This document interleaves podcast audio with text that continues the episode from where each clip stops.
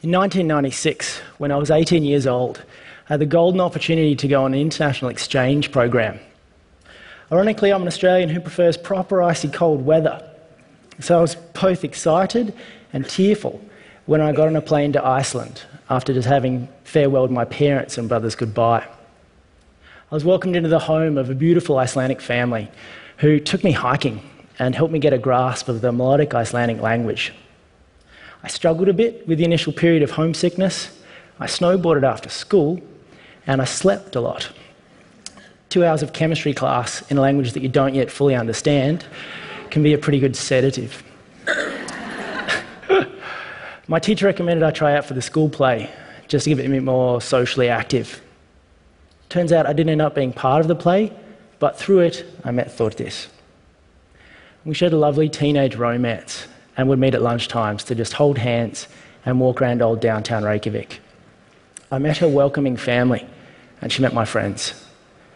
We'd been in a budding relationship for a bit over a month when our school's Christmas ball was held.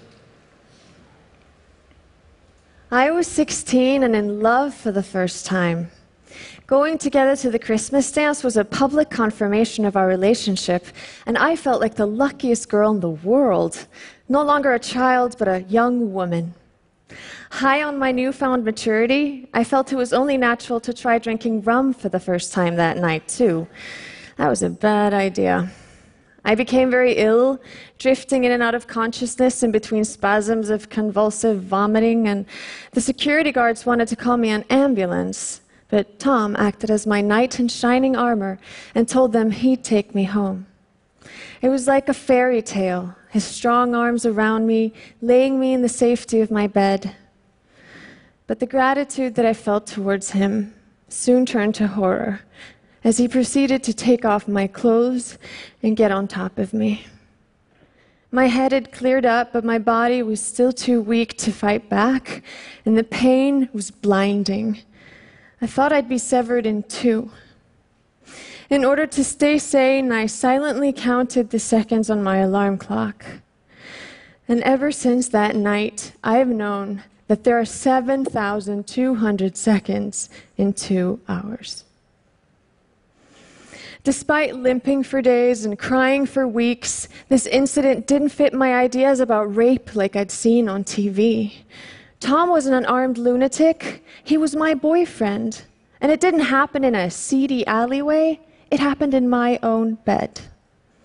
By the time I could identify what had happened to me as rape, he had completed his exchange program and left for Australia.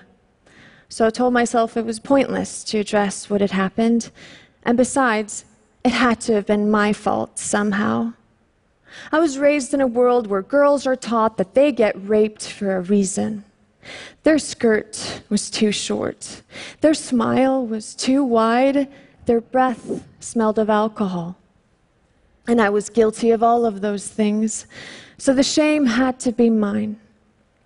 It took me years to realize that only one thing could have stopped me from being raped that night, and it wasn't my skirt. It wasn't my smile. It wasn't my childish trust. The only thing that could have stopped me from being raped that night is the man who raped me, had he stopped himself. I have vague memories of the next day, the after effects of drinking, a certain hollowness that I tried to stifle, nothing more. But I didn't show up at Thordis's door. It is important to now state that I didn't see my deed for what it was. The word rape didn't echo around my mind as it should have and I wasn't crucifying myself with memories of the night before. It wasn't so much a conscious refusal, it was more like any acknowledgement of reality was forbidden. My definition of my actions completely refuted any recognition of the immense trauma I'd caused Thordis. To be honest, I repudiated the entire act in the days afterwards and when I was committing it. I disavowed the truth by convincing myself it was sex and not rape. And this is a lie I felt spine bending guilt for. I broke up with Thordis a couple of days later and then saw her a number of times during the remainder of my year in Iceland, feeling a sharp stab of heavy heartedness each time.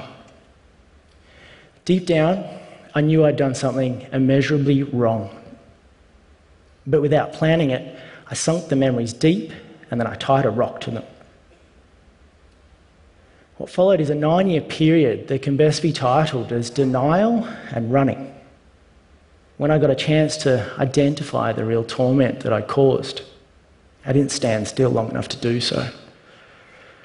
Whether it be via distraction, substance use, thrill seeking, or the scrupulous policing of my inner speak, I refused to be static and silent.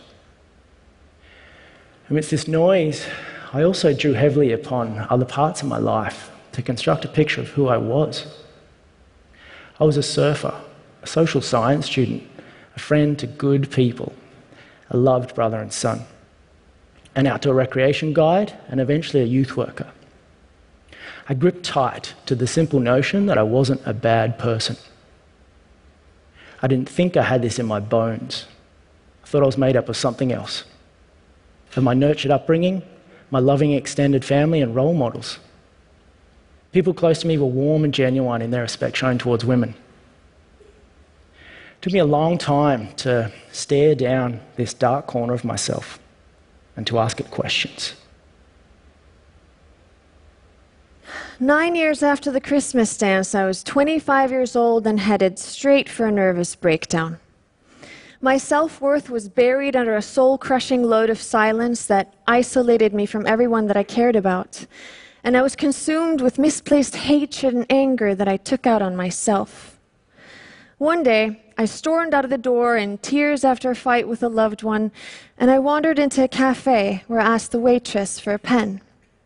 I always had a notebook with me, claiming that it was to jot down ideas and moments of inspiration, but the truth was that I needed to be constantly fidgeting because in moments of stillness, I found myself counting seconds again.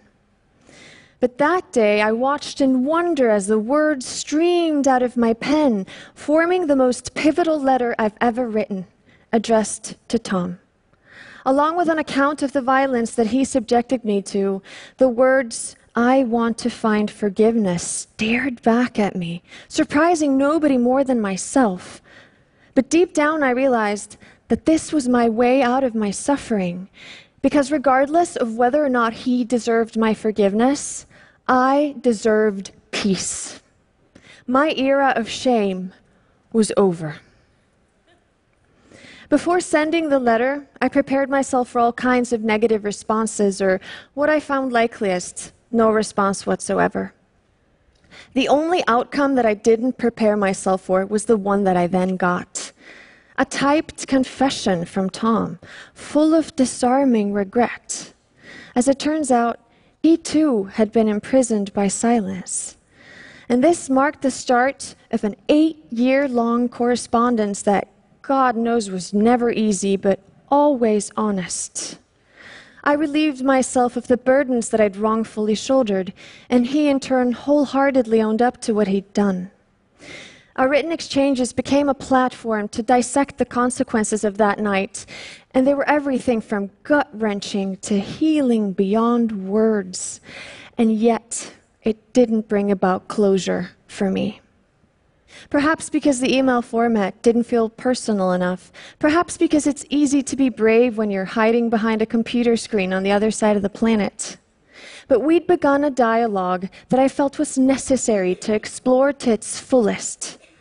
So, after eight years of writing, and nearly 16 years after that dire night, I mustered the courage to propose a wild idea that we'd meet up in person and face our past once and for all. Iceland and Australia are geographically like this. And in the middle of the two is South Africa. And we decided upon the city of Cape Town, and there we met for one week. The city itself proved to be a stunningly powerful environment to focus on reconciliation and forgiveness. Nowhere else is healing and rapprochement being tested like it has in South Africa. As a nation, South Africa sought to sit within the truth of its past and to listen to the details of its history. Knowing this only magnified the effect that Cape Town had on us. Over the course of this week, we literally spoke our life stories to each other, from start to finish. And this was about analysing our own history. We followed a strict policy of being honest. And this also came with a certain exposure and an open chested vulnerability.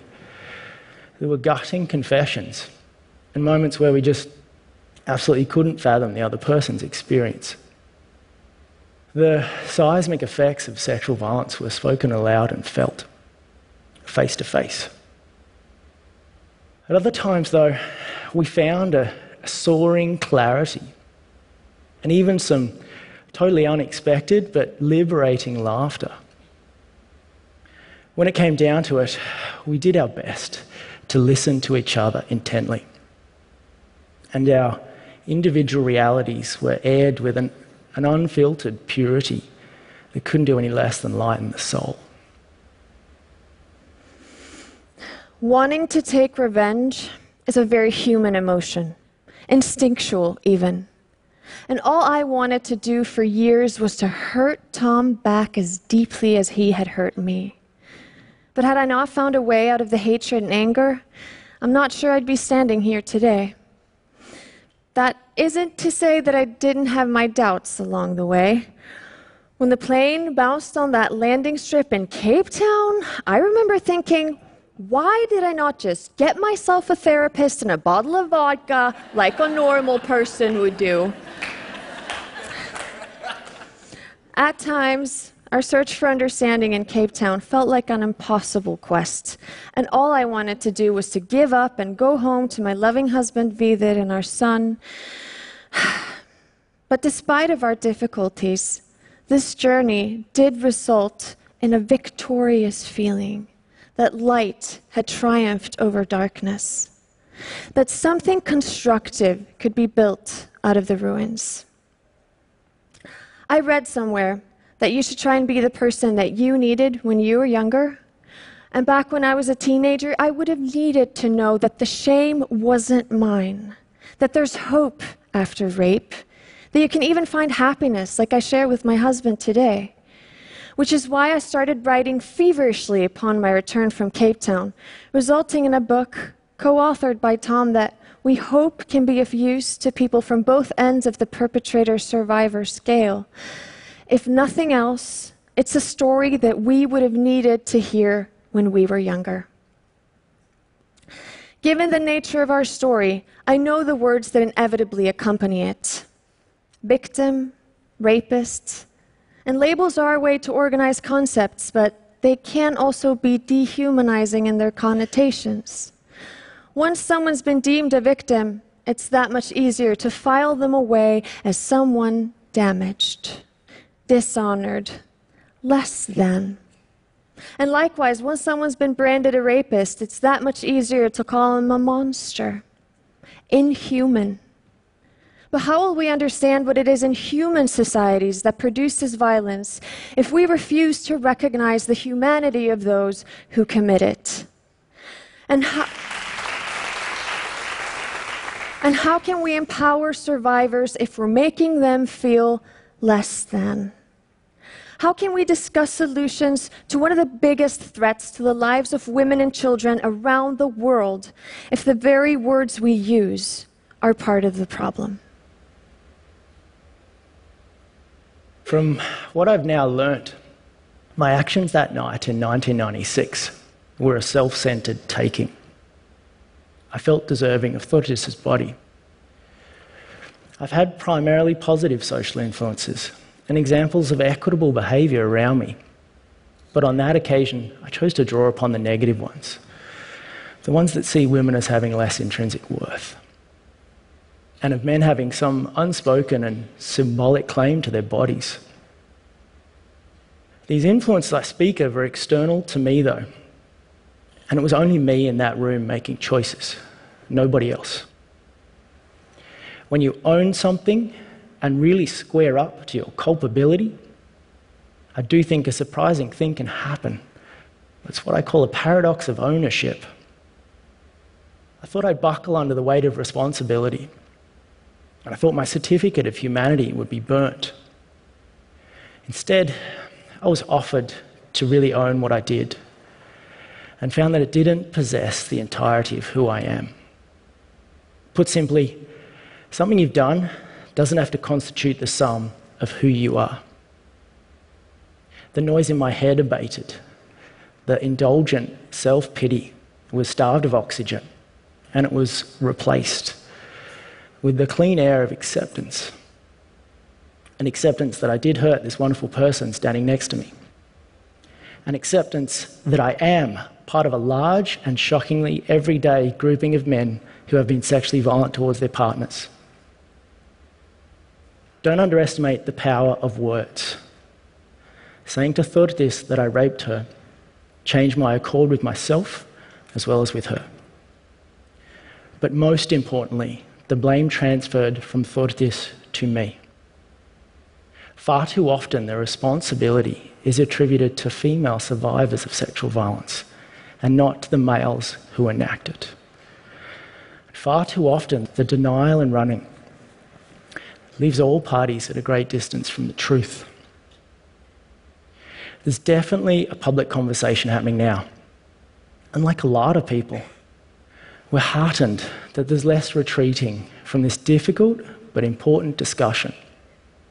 I feel a real responsibility to add our voices to it. What we did is not a formula that we're prescribing for others. Nobody has the right to tell anyone else how to handle their deepest pain or their greatest error. Breaking your silence is never easy, and depending on where you are in the world, it can even be deadly to speak out about rape. I realize that even the most traumatic event of my life is still a testament to my privilege because I can talk about it without getting ostracized or even killed. But with that privilege of having a voice comes the responsibility of using it. That's the least I owe my fellow survivors who can't. The story we've just relayed is unique, and yet it is so common with sexual violence being a global pandemic, but it doesn't have to be that way. One of the things that I found useful in my own healing journey is educating myself about sexual violence. And as a result, I've been reading, writing, and speaking about this issue for over a decade now, going to conferences around the world. And in my experience, the attendees of such events are almost exclusively women. But it's about time that we stop treating sexual violence as a women's issue.